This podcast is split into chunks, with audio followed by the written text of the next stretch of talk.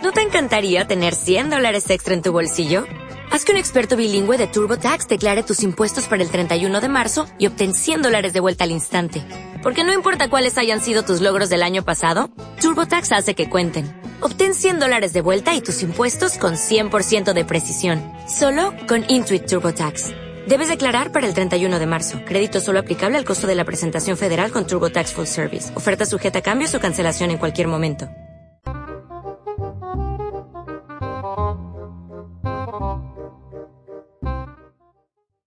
Doy la bienvenida a Psicología y un café. Un podcast que surgió de las ganas de acercar a toda la gente ciertos conceptos e ideas que existen dentro de la psicología y el mindfulness para que puedas tener más herramientas para continuar en tu día a día. Yo soy Sandra Tamés, psicóloga social con estudios en tanatología y perspectiva de género. Y en estos 10, 15 minutos quiero tomarme un café contigo para comentar todo esto que a veces nos cuesta tanto procesar. Ven, siéntate aquí, trae tu café y platiquemos.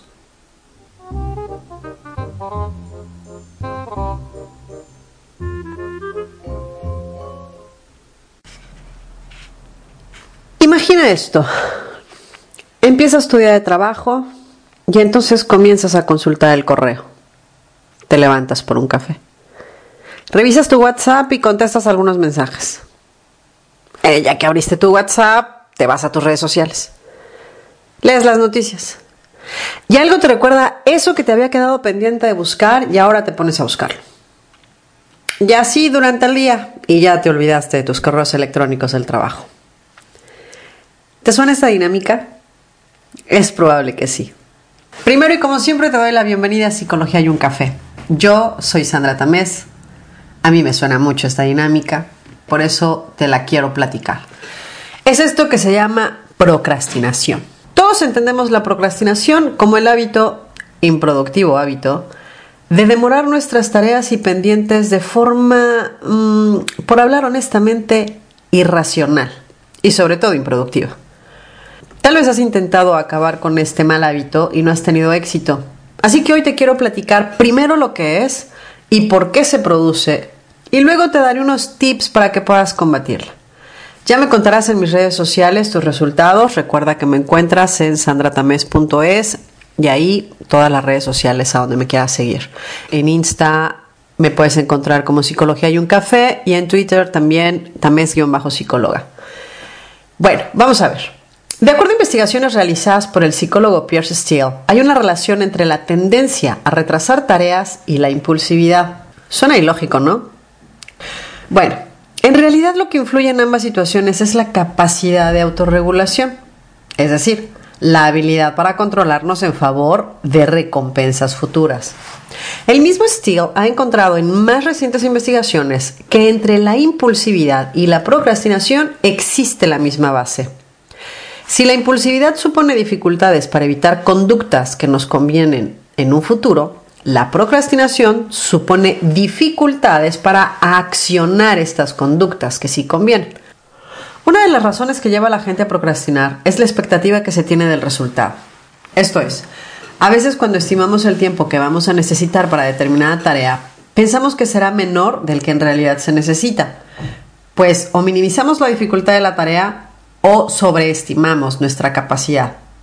Y al darnos cuenta de que en realidad no nos va a resultar fácil, nos agobiamos y comenzamos a dejar la tarea para otro momento, lo cual nos acorta el tiempo para realizar algo que ya de por sí nos resultaba complicado y agobiante, y entramos en un círculo vicioso que nos estresa más. El resultado es un caos. Así, dentro de esta procrastinación por expectativas, tenemos también al que no confía en sus capacidades y ni siquiera comienza la tarea. Estos son dos ejemplos de procrastinaciones distintas, una por exceso de confianza y otra por exceso de pesimismo, aunque la base es la misma, la expectativa en el resultado. Otra razón para procrastinar es la propensión al aburrimiento. O sea, lo que vas a hacer no te parece suficientemente motivador. Ya sea porque es una tarea que te va a dar un resultado a muy largo plazo y no quieres esperar tanto, o porque la tarea es algo monótono y en exceso cotidiano. Y por eso lo pospones y pospones y pospones sin pensar que en realidad es algo que vas a terminar haciendo. Con mucho menos tiempo y más hartazgo.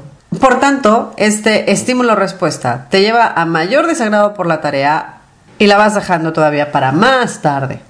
Y así el círculo crece. Entonces, bueno, ya tenemos las razones, algunas muy sencillas, del por qué procrastinamos. Bueno, ahora vamos a ver el proceso interno que esto supone. Y es que podemos llegar a pensar que al momento de decidir, decidir procrastinar, nuestro cerebro lo olvida. La realidad es que no es así. Y si no olvida las pequeñas cosas, imagínate las más grandes, las que sí consideramos importantes y de valor. O sea, cuando tenemos algo que hacer y lo dejamos para otro momento, con el consabido, mañana seguro tendré más tiempo. Y hasta lo organizas, porque por supuesto que te organizas en tu cabeza. Ni siquiera no lo bajas a blanco y negro, no lo bajas a un plan realmente. Te planificas mentalmente un proceso que es muy probable que tampoco lleves a cabo.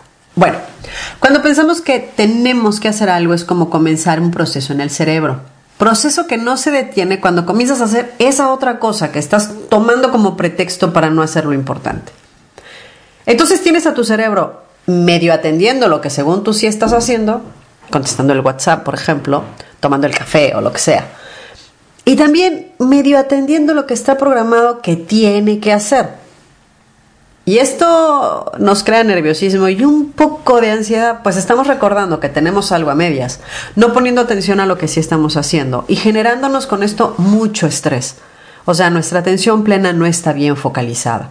De manera que no hacemos ninguna de las dos o más cosas que se supone estamos haciendo y gastamos muchísima más energía de la que gastaríamos haciendo una sola cosa. Entonces te decía en un principio que te voy a dar algunos tips también para poder combatir esto. Bueno, hoy te voy a hablar de mindfulness. Porque recordemos que tanto la terapia gestalt dentro de la psicología y el mindfulness se basan en la idea del estar aquí y ahora. Y eso es lo que necesitamos para poder dejar de procrastinar. Porque se trata de trabajar la atención plena, ver con claridad lo que se está haciendo y siendo conscientes de esta forma de cada paso que estamos dando. El mindfulness nos va a dar las herramientas a las que vamos a acudir en estos momentos en que nos damos cuenta que ya nos hemos distraído de lo que estábamos haciendo. Por supuesto que no basta solamente con decir, claro, si se trata solo de poner atención y ya está. No, no, no, no, no. Desde aquí, las herramientas que puedes utilizar para llevar a cabo tu meta es tenerlas a mano y empezar a introducirlas en tu día a día para que esto se te vuelva un hábito. No vas a despertar mañana diciendo, por supuesto, lo único que necesito hacer es poner atención, porque eso ya lo sabes. Entonces, bueno, si has encontrado que una de las razones que te lleva a procrastinar es la expectativa que tienes de la tarea, alta del resultado o baja de ti, Comienza entonces por revisar de una forma realista lo que debes esperar de la tarea que vas a realizar.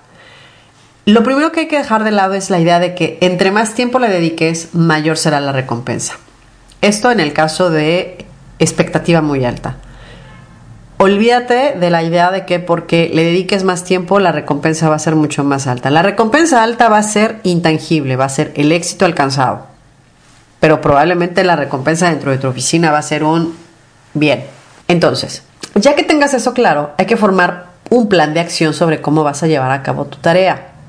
¿Cuáles son las subtareas que tienes que hacer y marcarte plazos fijos y realistas, sobre todo realistas del tiempo que te puede llevar a hacerlo?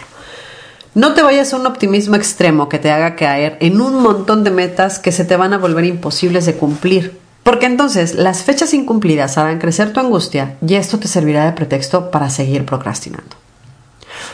Para evitar distracciones también es que cuando estás realizando esa tarea, te marques tiempos fijos para hacer una pausa y tomar un tiempo para revisar tu celular, los correos, las redes sociales, lo que quieras. Por supuesto que la pausa no se alargue en extremo, pues eso te hará perder el ritmo que ya tenías con la tarea que te es más importante. Ahora, si tu procrastinación se debe al aburrimiento, por muy simple que parezca, haz que tu tarea se vuelva un juego.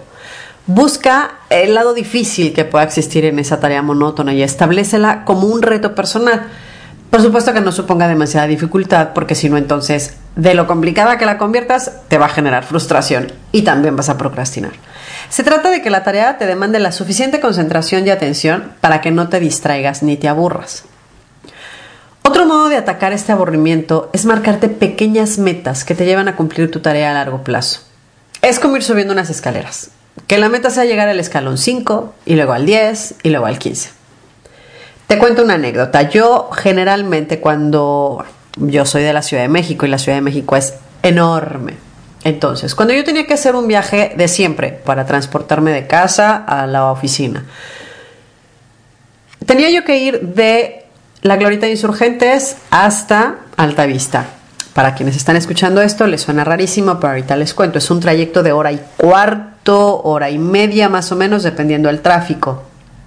Y es un camino monótono porque siempre es exactamente el mismo. Tenía yo que mantenerme entretenida y sintiendo que la meta estaba más cerca. Entonces, mis metas pequeñas eran subir en la glorieta de insurgentes, de ahí al metro Chilpancingo, a viaducto, al eje 5, al Teatro de los Insurgentes, a la Prepa de la Salle, hasta llegar a mi propio destino, que era Plaza Inn.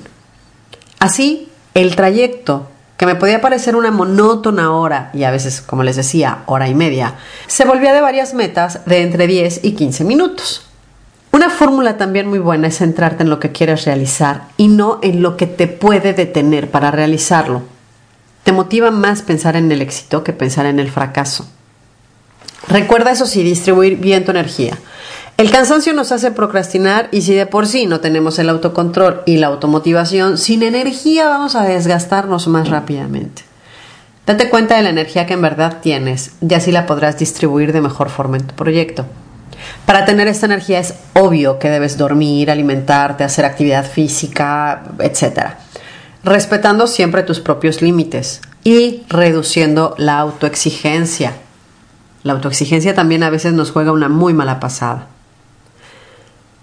Cosa que también funciona es establecerte pequeños premios, lo que sea que a ti te motive. Y entonces, hasta la promesa de que si llevas a cabo tal o cual tarea, esa será tu recompensa. Eso sí, la debes cumplir en el tiempo que estipulaste en un principio. Porque si terminas la tarea en un tiempo mayor y aún así te das un premio, tú te estás autoengañando. Y así como nos establecemos premios, también podemos establecernos, mm, llamémosle, desmotivadores para lo que ahora nos motiva. A ver, ¿cuáles son tus tentaciones? Lo que te despista del objetivo y te hace perder tiempo. Checa qué es lo que más te distrae y eso réstale tiempo en tu día a día. Utiliza tu atención en tu beneficio. Y si lo que necesitas es armarte un plan que a la larga se te vuelve una rutina, empieza con metas poco a poco. Organiza tus objetivos en forma de rutinas que se realizan regularmente, siempre en el mismo tiempo y lugar. Así el hábito se va a ir formando y te vas a volver, se va a volver mucho más familiar este tipo de actitudes. Un buen paso para empezar a trabajar en esto es aceptar que somos procrastinadores. Como te decía antes, eh, esto suena muy ya, sí, claro, voy a poner atención y ya, no. Empieza a aterrizar tus ideas. Las cosas no funcionan solamente en la mente. Del mismo modo que en algún momento te hablé de lo, lo mucho que ayuda la verbalización, establecerte unas metas y escribirlas y plantarlas, decimos ponerlas en blanco y negro, te ayuda también. Empieza a, registrar, por ejemplo, las veces que te alejas del objetivo que tengas. Anota qué fue lo que hiciste. Así tienes reconocido claramente cuál es el pensamiento al que te vas a enfrentar la próxima vez. Y sobre todo que vayas planeando de una vez cómo lo vas a contrarrestar. Y bueno, ya que estamos en esto, aceptar que somos procrastinadores, recuerda que la primera demora que te aceptes va a dar paso a que aceptes muchas otras. Así que ten mucho cuidado. Y si vas a seguir procrastinando, al menos aprovecha para hacer esas pequeñas cosas que también tienes pendientes. Limpiar la cocina, arreglar una habitación o algo así.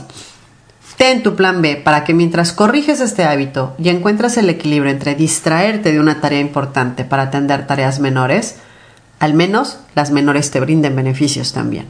Beneficios reales. Muchas gracias por haber llegado hasta acá y espero que hayas disfrutado esta charla. Te espero en el próximo café. Mientras tanto, besos para ti. Gracias por acompañarme con este café. Te recuerdo que me puedes seguir en cualquiera de las aplicaciones favoritas que tengas para escuchar podcast. No olvides suscribirte para que recibas de primera mano todas las novedades. También me puedes encontrar en redes sociales, Instagram, Facebook, Twitter, como Psicología y un Café. O me puedes mandar también un correo a hola sandratames.es.